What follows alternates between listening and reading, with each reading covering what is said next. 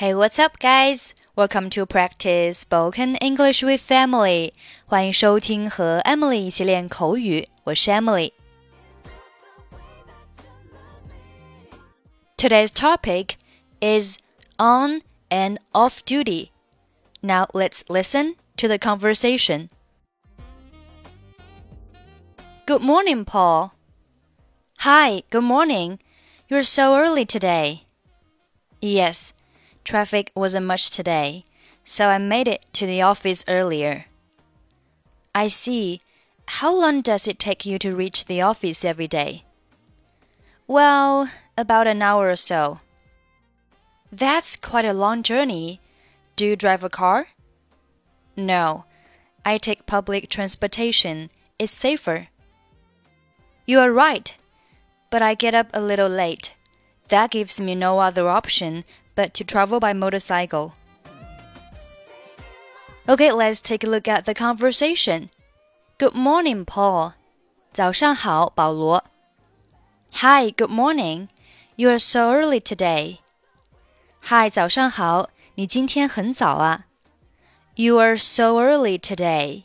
Early 形容词表示早的。You are so early today. 你今天真早啊。Yes, Traffic wasn't much today. 是的，今天交通状况比较好。Traffic 表示交通，Traffic wasn't much 就是交通不堵塞、交通很畅通的意思。So I made it to the office earlier.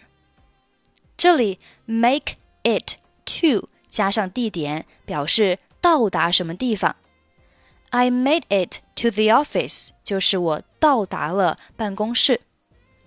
Earlier 表示更早的，这里呢是和以前比，就是呢啊、呃、今天的这个交通状况比较好，所以呢跟以前比起来，我今天早到了。So I made it to the office earlier. I see，我知道了，我明白了。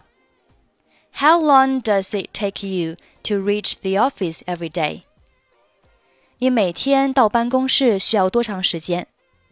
这里我们需要记住一个句型，叫做 How long does it take you to 加上地点，表示你去什么地方要花多长时间。我们可以把这个句型记下来。How long does it take you to？比如说啊，你到这个饭店要多长时间？How long？long？does it take you to reach the restaurant? Reach 有到达的意思。Well, about an hour or so. 嗯，大约一个小时左右。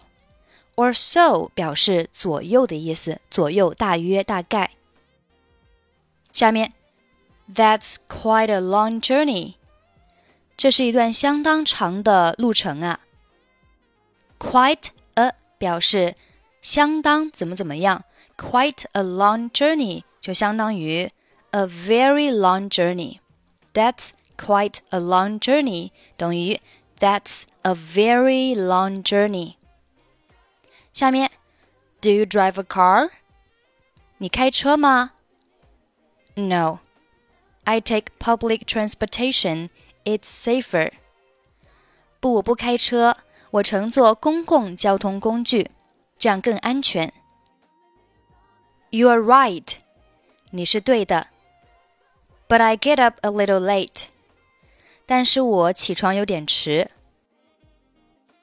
后面，That gives me no other option but to，这里，no other option but to 表示别无选择，只能怎么怎么样。